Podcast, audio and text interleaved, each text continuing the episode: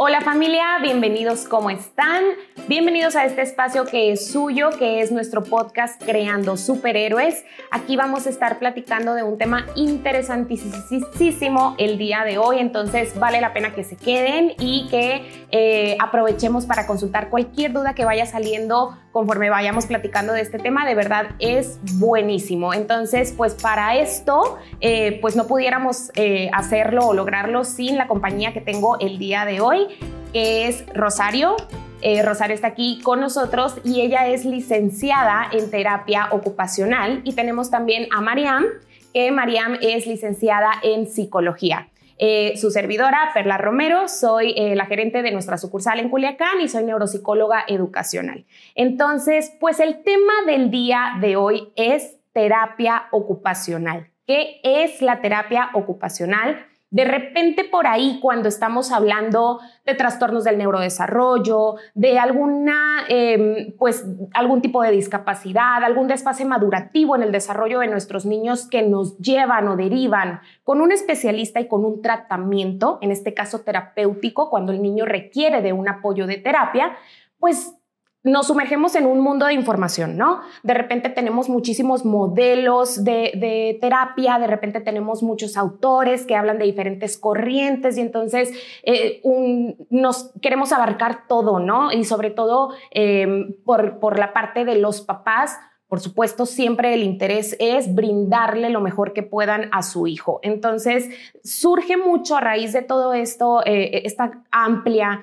eh, red de información que tenemos sobre diferentes modelos de terapia y demás, dudas de cuál es la mejor, el, mejor estilo de terapia para mi hijo. Entonces, eh, precisamente para lograr aclarar algunas de estas dudas y, centrarnos de repente en qué es la terapia ocupacional. Creo que como lenguaje coloquial lo escuchamos mucho en, terapia ocupacional. ¿A qué se refiere? ¿no? ¿Es un tipo de terapia? ¿Es un modelo de terapia? ¿De qué se trata? ¿En qué se enfoca? Eh, ¿Por qué es diferente a otros estilos de terapia que por ahí he escuchado? ¿Es o no para mi hijo? Entonces, pues para eso tenemos aquí a nuestra experta que nos va a ayudar a resolver algunas de estas dudas.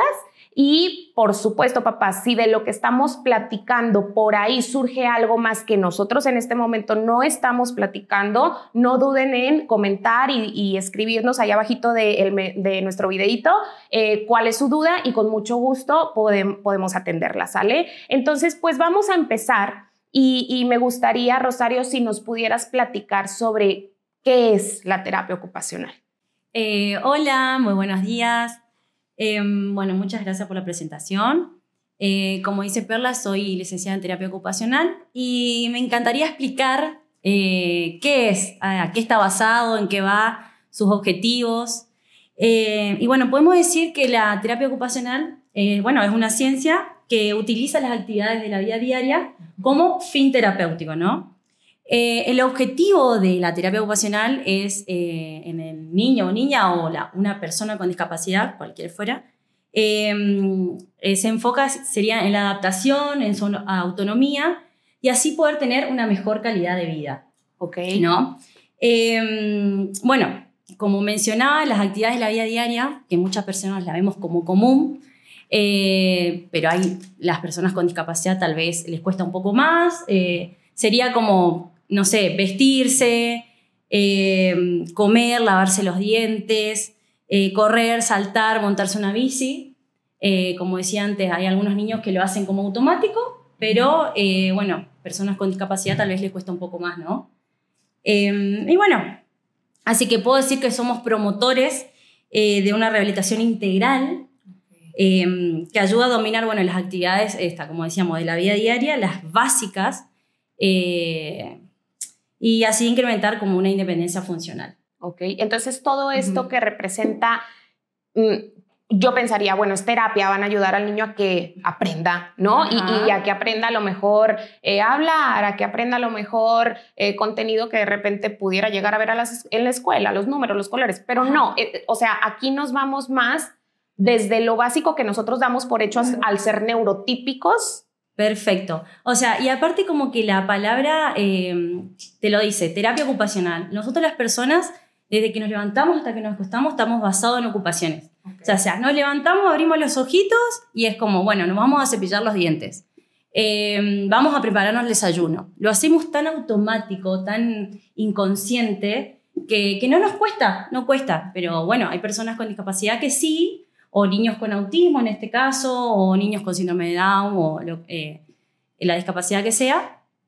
Y bueno, nos basamos en eso, como en enseñar o promover eh, las actividades de la vida diaria, las actividades instrumentales de la vida diaria, jugar, ocio y tiempo libre, en educación, trabajo.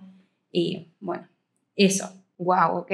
Y sí, qué importante, ¿no? Porque de repente eh, precisamente damos por hecho y uno como terapeuta y como especialista, sí, evalúa al niño, otorga un diagnóstico, empiezas a trabajar con él y a lo mejor puede ser que te estés centrando y, sobre todo incluso las expectativas iniciales por parte de los papás, ¿no? Bien. Oye, no habla, quiero que hable. Y entonces queremos que la terapia gire en torno al proceso de vocalización, ¿no? Porque para mí hablar es verbalizar. Entonces es, eh, no, oye, vete por la parte, o sea, yo necesito que te enfoques, toda la terapia sea de lenguaje, de comunicación, de, pero el niño usa pañal y a lo mejor ya tiene cuatro añitos, ¿no?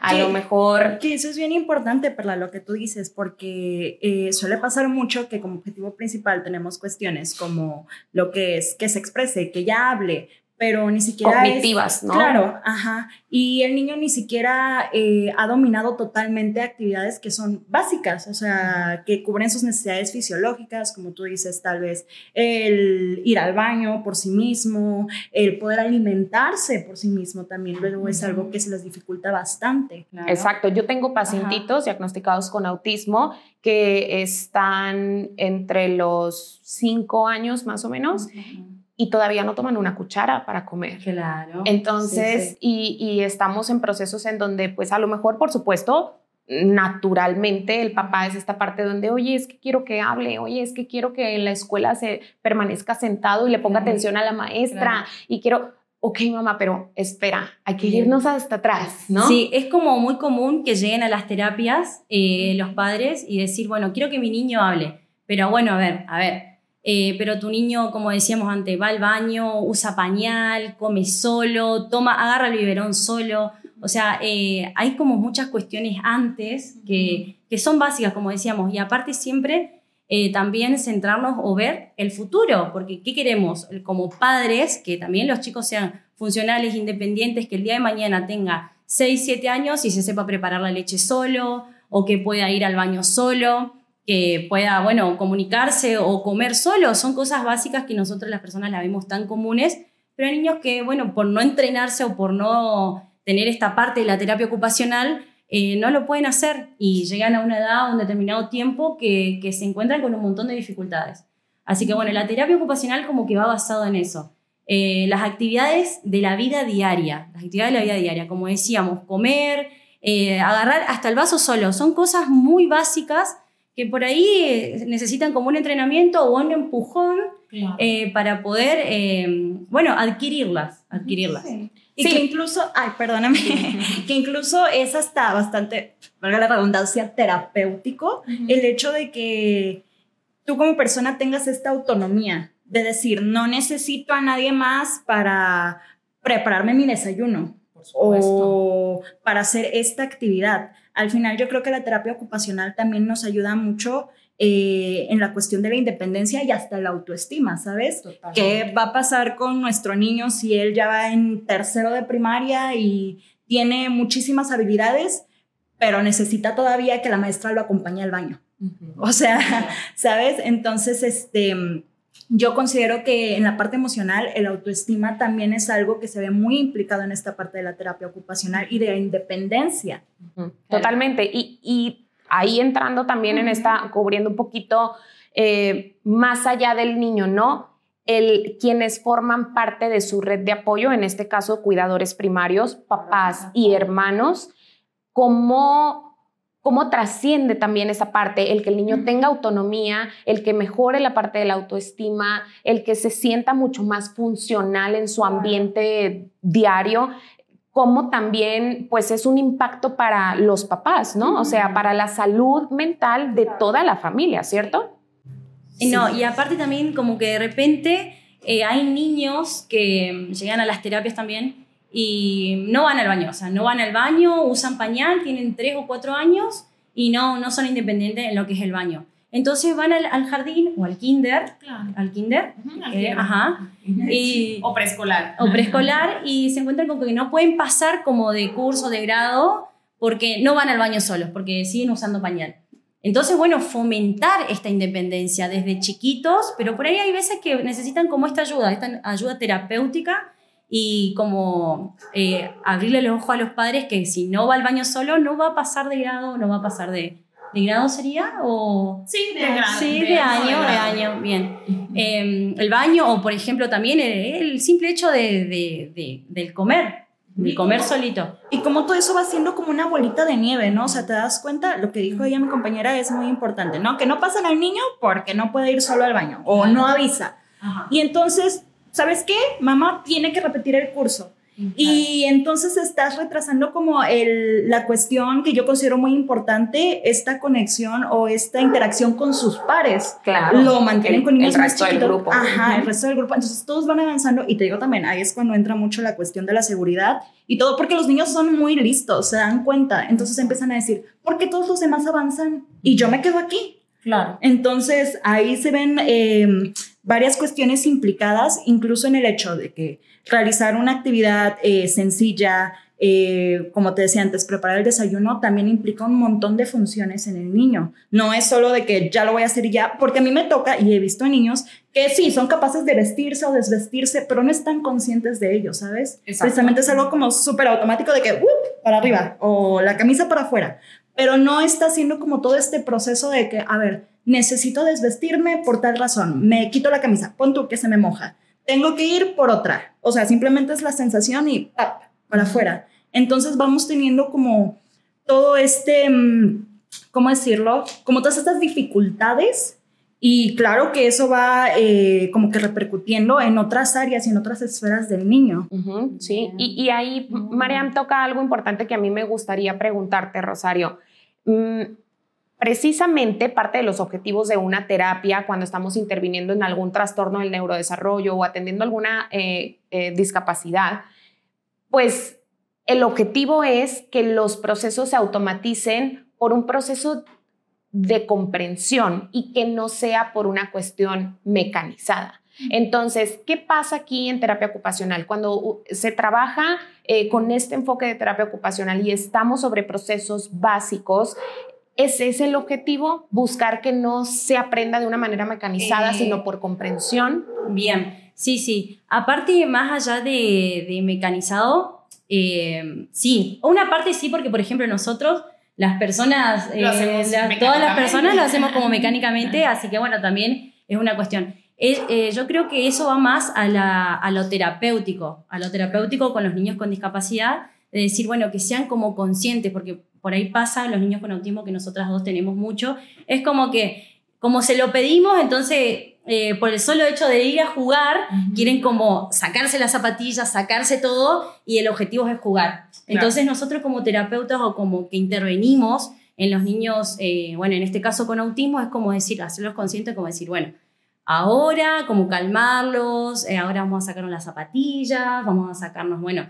lo que sea o lo que fuera lo que traiga, eh, como eh, lo hacerlo consciente, pero como también como un fin terapéutico, ¿no? Hacia los niños. Y así también transmitirlo a los padres y ver qué funciona con cada niño. Porque puede pasar que, que vienen, vienen con mal humor o no durmieron bien o vienen con hambre. Entonces, eh, esta cuestión de que ellos entran y nosotros, que ellos reciban nuestra calma, y que traten de hacerlo no automático, sino consciente, es como un fin terapéutico, más que después también trasladarlo a los padres, eh, que, que, nos funciona a nosotras, eh, eh, decir, bueno, la anticipación, ahora vamos a sacarnos, vamos a sacarnos las zapatillas, vamos a sacarnos las medias, la chaqueta, para después ir a, merendar o tomar la leche, como este, esta preparación. preparación y anticipación para también poder bajar la ansiedad calmarlo a los niños, ¿no? Claro. Niños, niñas, eh, con discapacidad o sin discapacidad. ¿eh? Acá estamos hablando como también eh, niños, niñas, de, de, 0 a 5 o 6 años. Así que bueno, es como nosotros lo usamos más como un fin terapéutico, más que como una que lo automatice o no el niño. Y ahorita que mencionas esta, eh, la anticipación como una de las estrategias, ¿cuáles son algunas otras estrategias que tú considerarías son como las más importantes o clave que tú utilizas en una terapia ocupacional? Ah, bien. Eh, como estamos enfocados mucho en lo que es eh, las actividades de la vida diaria, eh, una es, por ejemplo, bueno, en niños con, en, por ejemplo, con niños con autismo o con... otras estrategias que utilizamos también es, bueno, la anticipación, la calma, otro es el hablar, el bajar, el bajar a la, altura del niño también, poder hablar. Un posicionamiento estratégico. Un posicionamiento estratégico y también tratar siempre de, aumentar sus intereses y fijar la mirada, calmarlo. Son como estrategias de, terapeuta, así poder llegar al niño, que él te entienda, que, se cree un vínculo, porque eso es muy importante también, crear un vínculo. Nosotros también utilizamos las primeras sesiones eh, para crear este vínculo que te reconozca.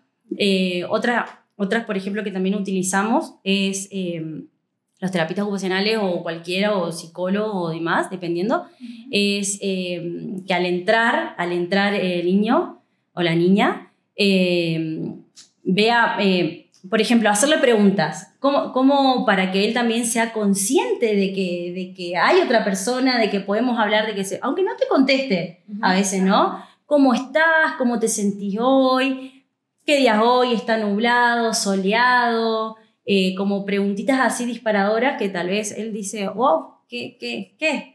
Eh, y así, como son como fines terapéuticos, o sea, como... Ok, Y muy bien de la parte con lo que va Ro, o sea, algo que también nosotros trabajamos mucho, que personalmente yo considero que son como pilares eh, antes que nada, eh, nos gusta trabajar mucho en lo que es su atención, sus periodos de atención, que logra enfocarse, porque de nada sirve que le estemos enseñando o estemos hablando con él de que, mira, vamos a hacer esta actividad y vamos a apilar los cubos o algo así, y el niño está por allá en la ventana diciéndole adiós. Si no entrenas previamente la parte del enfoque, ¿no? Claro, ajá. Entonces siempre hay que tener como estos eh, principios básicos. También algo que yo considero muy importante es la regulación sensorial. O sea, toda la cuestión sensorial, em, conocer las preferencias del niño, ¿no?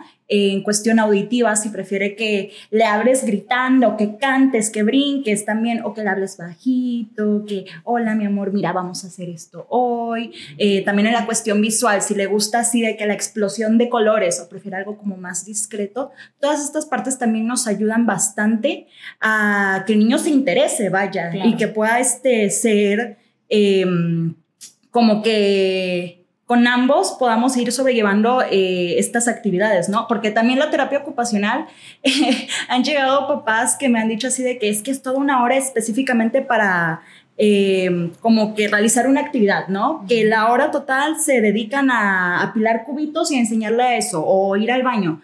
Y yo considero que la terapia ocupacional, corrígeme Ros si estoy en lo contrario, que es desde lo más básico. O sea, es eh, enseñarle al niño a cómo él puede ser independiente en cuestiones súper básicas. Entonces es como de que no necesariamente necesitamos estar una hora en un salón encerrados para empezar a llevar este proceso de terapia ocupacional. O sea, podemos empezar desde lo más chiquito. En casa también los papás pueden empezar eh, con las cuestiones. A mí me gusta mucho que como que se involucran mucho en la parte emocional, ¿sabes? Totalmente. Porque también es bien importante, como me decía Ro, eh, o como comentaba ella, incluso el hablarles, aunque tu niño no te conteste, aunque tu niño se pase de largo de ti, es muy importante eso también para crear esta conexión con él. Okay porque también yo les he dicho a los papás, sí, pueden traer a los niños a terapia y que estamos una hora dándole todo, pero al final los que se llevan la chamba son ellos.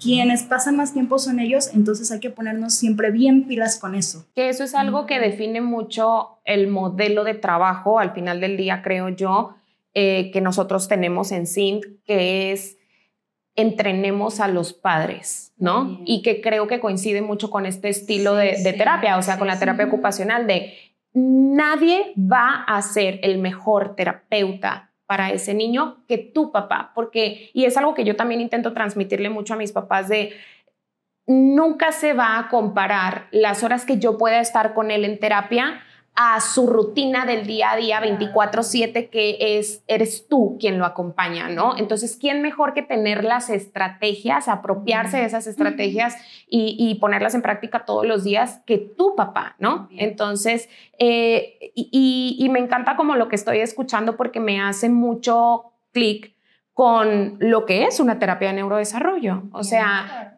eh, que es esta parte de, bueno, el primer filtro, sí, como Mariam lo, lo comenta, importantísimo, sensorial, ¿no? Todo lo que ustedes y yo sabemos hasta el día de hoy, en algún momento cuando lo aprendimos, entró por alguno de nuestros sentidos, ¿no? Y, la importancia de, de saber o entender también que los padres son maestros de los niños. Ellos copian todo, copian todo. Por eso por ahí a mí también me gusta mucho hablar con los padres y preguntarle todas estas cuestiones eh, en cuanto a su independencia.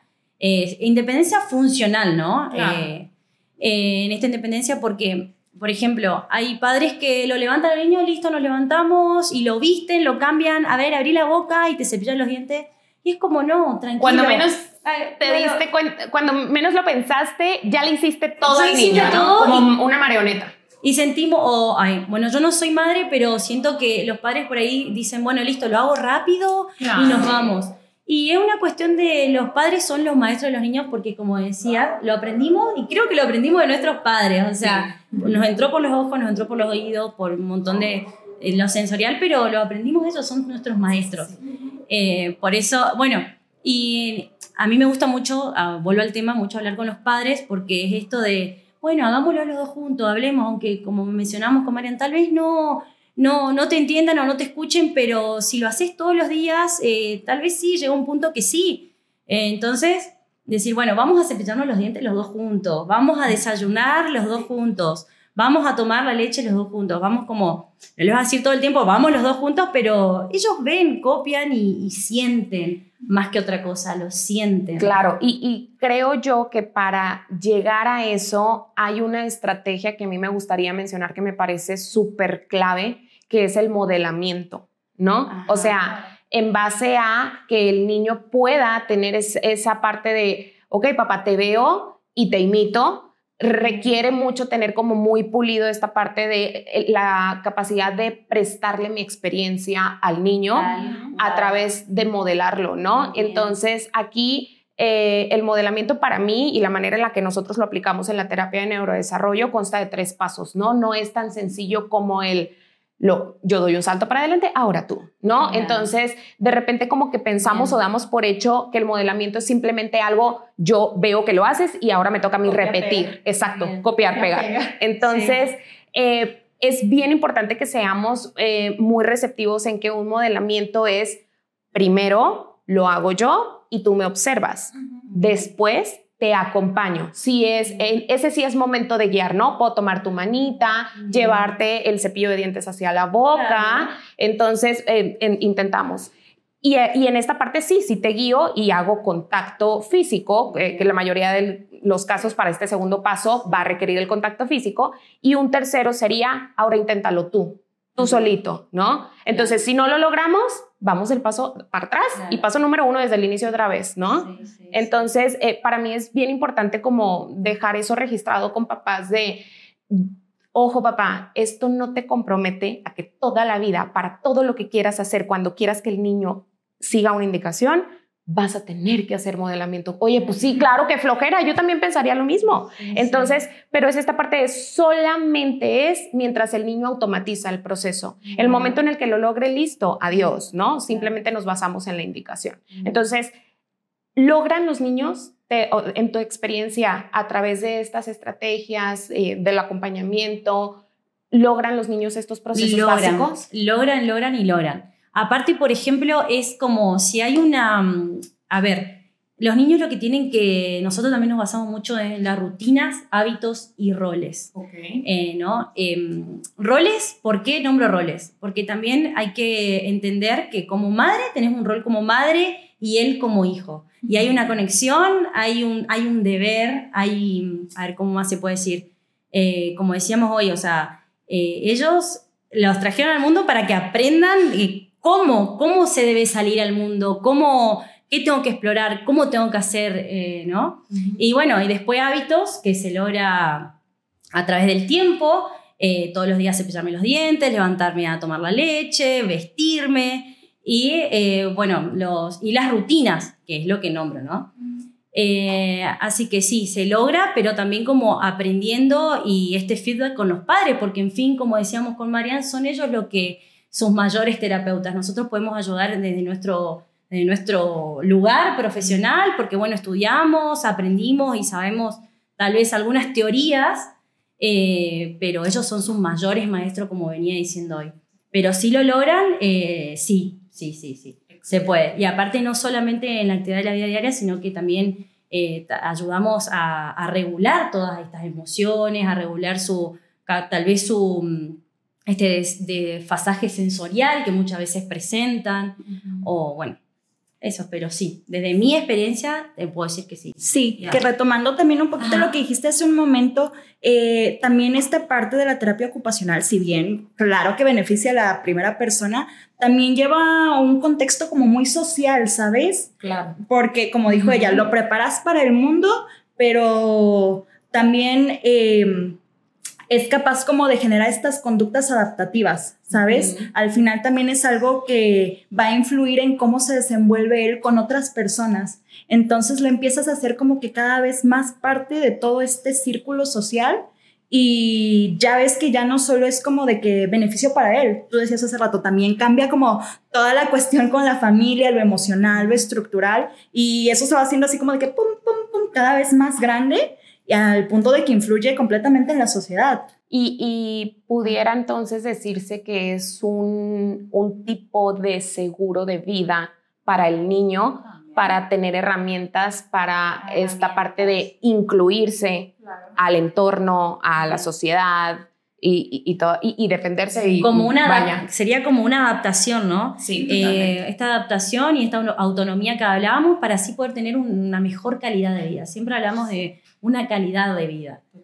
Eh, o una inserción, una reinserción también, porque puede haber pasado de que haya... ¿A qué te refieres con eso? ¿Qué significa inserción o reinserción? Eh, inserción sería como esto de enseñarle, eh, darle toda, brindarle todas las herramientas al niño o niña para que pueda como reinsertar, insertarse en esa sociedad.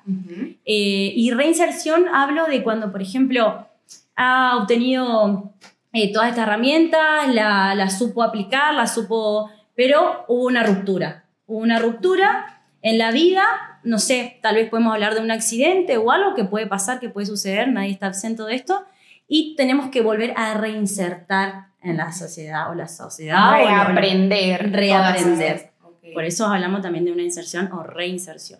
Ro, entonces, eh, intentando como resumir o, o irnos entonces así como por orden, ¿para quién es la terapia ocupacional?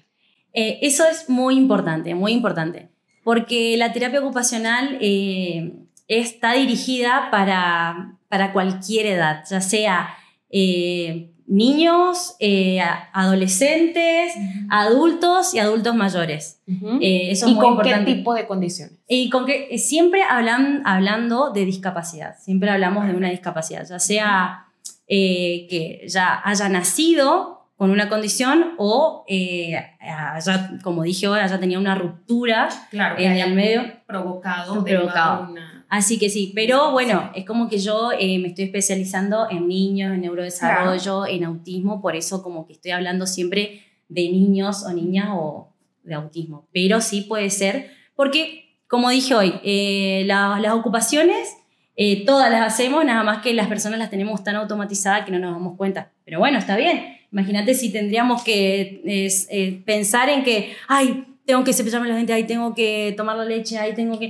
No, no, tengo que... No seríamos funcionales. No seríamos funcionales. Estamos tan absortos en cuál es el siguiente paso que, que ahí se te pierde todo. Claro, entonces como... Eh, eso, así que... Sí, sí, totalmente. Y entonces, ok, es para la discapacidad, se puede aplicar en cualquier etapa del desarrollo, porque pues por etapa el neurodesarrollo abarca toda nuestra vida, ¿no? O sea, desde el momento en el que estamos en la pancita y existimos, ya estamos eh, conviviendo con un ambiente, ¿no? Y hasta el momento de la senectud, si somos afortunados de llegar a ella, este entonces, eh, cualquier discapacidad que se presente en cualquiera de estas etapas del desarrollo, terapia ocupacional es lo que nos brinda estas herramientas, ¿no? Perfecto. Platícame nada más entonces, antes como de empezar a resumir un poquito más y, y, dar nuestras conclusiones sobre este tema, ¿cómo influye la terapia de juego? Ahí en la terapia. Ah, bueno, sí, eso es muy Porque importante. he escuchado mucho Sí, sí. y nosotros como terapeutas y especialistas en neurodesarrollo nos agarramos del, del juego simbólico y de todo Bien, esto como una herramienta principal, pero ¿cómo, cómo juega un Claro, papel importante en la terapia Eh, es muy importante ya que, por ejemplo, eh, los juegos, eso iba a decir también cómo podemos también, eh, herramientas, son como herramientas y aparte como, como fin terapéutico que lo utilizamos con Mariam. Eh, por decirte, ¿no? Queremos que el niño eh, coma solo, entonces tenemos juegos eh, simbólicos que, por ejemplo, estamos como, bueno, vamos a comer, vamos a cortar la zanahoria, vamos a cortar la manzana, cortamos, ahora comemos, hacemos, am. Eso es como un juego. O los juegos simbólicos que podrían ser como vamos a jugar al médico, eh, al, a ver, al juego de té, ¿entendés? Este juego de roles, este juego como de amistad. Importante, importante Ajá. ahí señalar que entonces todo lo que se trabaja como juegos simbólicos son Ajá. contextos de la vida real. Claro. Bien, perfecto. Y otro, por ejemplo, muy importante porque eh, también la, la independencia es el manejo del dinero, que muchos lo tenemos Claro. tan automatizado, hay personas que no. Entonces, como este juego de supermercado, que yo lo hacía, que yo lo hacía como, como el juego de supermercado, por ejemplo. Bueno, toma, te vendo esto y, y ese mm, eh, feedback de, de venderte y vos darme, yo darte una plata, vos darme el vuelto. Y así como son juegos simbólicos, el juego de roles, podemos decir Claro. también. Eh, yo soy la que vendo, vos sos mi cliente y así. por ejemplo. Y ahí tenemos un manejo de dinero. Claro. Por ejemplo, que en la independencia y que puede pasar mucho que tengan 4 o 5 años y no saben lo que es un 20 o un 100, no saben cuánto vale. Así que, bueno, Utilizamos dinero de juguete, jugamos Ajá. a la tiendita, siempre- toda esta bien. parte, Eso ¿no? como... Ajá, entonces es este objetivo de crear contextos en utilizando el juego, situaciones de la vida real, porque a lo mejor no vamos a jugar al Pau Patrol porque el Pau Patrol pues son Claro, perritos y los sí. perritos no hablan en la vida real, Claro. entonces a lo mejor vamos a jugar a la tiendita, como es al médico, a, a la cocinita, eh, todo Sí, esto, ¿no? sí. Y intentamos trasladar el aprendizaje obtenido en el juego a la vida. A la vida real. Y nos funciona muy bien, Sí. de hecho, o sea, te digo, como que la principal de las cuestiones con la- por la que los papás siempre llegan es que es que yo quiero que mi niño hable, ya, ya, y no se dan cuenta de que ah, detrás hay todo un proceso y hemos logrado o hemos tenido niños que de plano de no tener ninguna intención comunicativa, ahora cada vez que entran vienen y te hacen, "Am, Claro. am", y ya tú, o sea, con eso él ya te está indicando y se está Sí. comunicando contigo, te está expresando que necesita Claro. eh, la sopita. Y lo ves con la sopita y él está de que, am, am, am. Sí. También, Y, y perdón que te interrumpa para que no se me escape la idea. Entonces, y es bien importante eso porque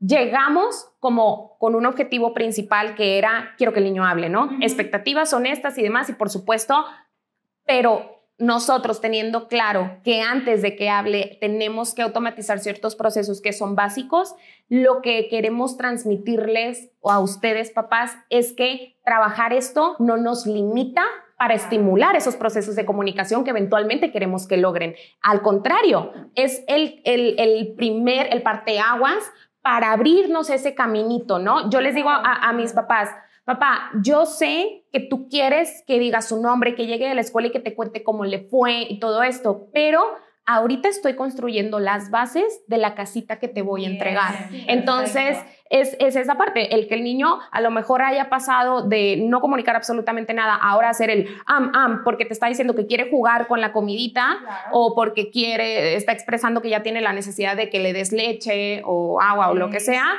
Bueno, ya estamos con las bases del proceso de comunicación, ¿no? Entonces, bien importante que rescatemos eso. Y otro punto que me parece bien importante, María, ahorita que mencionabas que al final del día juega también un papel muy importante el, el, esta otra eh, pues, perspectiva desde donde podemos revisar la terapia ocupacional de cómo el niño puede eh, incluirse, ¿no? Con herramientas uh -huh. para, para incluirse a la sociedad y toda esta cuestión, pues también la, otra chamba que tiene la sociedad del sí. ser incluyente, ¿no? Claro, es sí. bien importante que mencionemos que la chamba no es del niño nada más, claro. o sea, sino Muy que importante. nosotros tenemos la responsabilidad de recibir a esta población claro. con también herramientas, nosotros como neurotípicos, por uh -huh. llamarnos de alguna manera, este, pero tener también herramientas para recibir a esta población y decir, oye, yo también sé cómo acompañarte. Yo también sé cómo, cómo tener, eh, vaya a la mano, herramientas que te faciliten a ti la vida, ¿no? Y yo creo que eso también es igual de importante porque nos falta mucho para eh, convertirnos en una sociedad incluyente. Como decías, lo de la escuela, oye, no los pasan de grado. Y entonces esta parte de, bueno, escuela, ¿no será momento de cuestionarnos más bien tú como institución qué es lo que tienes para ofrecer al niño para que pueda pasar de grado, para no estancarlo ahí. Entonces, como que al final del día es esta parte donde, bueno, ubicamos la terapia ocupacional como una herramienta clave para los procesos de intervención en personas con discapacidad, pero para que realmente estos procesos se consideren un éxito, tendríamos que trabajar también la otra parte que, la, que es la chamba de nosotros, ¿no? sí. Que se basa puramente yo creo que también en empatía, ¿sabes? Es mucho más... y eh, psicoeducación. También es bien importante estar bien informados y claro que es como más factible para nosotros adaptarnos a las necesidades, porque al final son necesidades que tiene el niño. Entonces, adaptarnos a estas necesidades en vez de moldearlo a él de que es que así tienes que ser porque así es en la sociedad y así está bien visto. O sea, sabemos que son cuestiones incluso que a veces... Eh, por ejemplo, en la cuestión sensorial, o sea, no, él no la controla totalmente, él no decide si le gusta escuchar o prefiere los sonidos altos o los bajos. Entonces a nosotros como sociedad no nos cuesta nada también adaptarnos a él y darles estas facilidades que al final tienen beneficios súper importantes. Definitivamente. Perfecto. Chicas, pues muchísimas gracias. Eh, de verdad que creo que es información súper enriquecedora, que eh, las personas que tengan oportunidad de vernos o escucharnos, eh, a todos nos sirve, ¿no? Si bien en casa tenemos a una persona que requiere de este tipo de acompañamiento, papás no duden en consultar sus dudas. Aquí abajito, como les decía en el video, escríbanos si ya tienen a una persona que ha tomado terapia ocupacional, si consideran que su niño o niña que tienen en casa requiere de este estilo de terapia, contáctenos, estamos a sus órdenes y sobre todo también si es igual, ¿no? Para las personas que a lo mejor no tenemos el contacto con la persona que requiere este tipo de servicio, pero saber de esta información nos psicoeduca, nos hace más, nos sensibiliza y nos permite tener empatía para ir un poquito, un pasito ahí más de cerca hacia el caminito que vamos de ser una sociedad más inclusiva, ¿no? Entonces, eh, papás, pues bien importante también no se me vayan sin darle like, suscríbanse también al programa Creando Superhéroes, nuestro podcast en YouTube y en Spotify como Creando Superhéroes. Si le dan ahí a la campanita, les van a llegar las notificaciones de lo que nosotros subamos. Y también en Instagram y en Facebook estamos como Sin Te Dice Cómo. Entonces, pues un placer, chicas. Muchísimas gracias. Muchísimas gracias, a ti, por este No, de qué a ustedes. Y bueno, nos vemos en el próximo episodio. Bonito día. Adiós.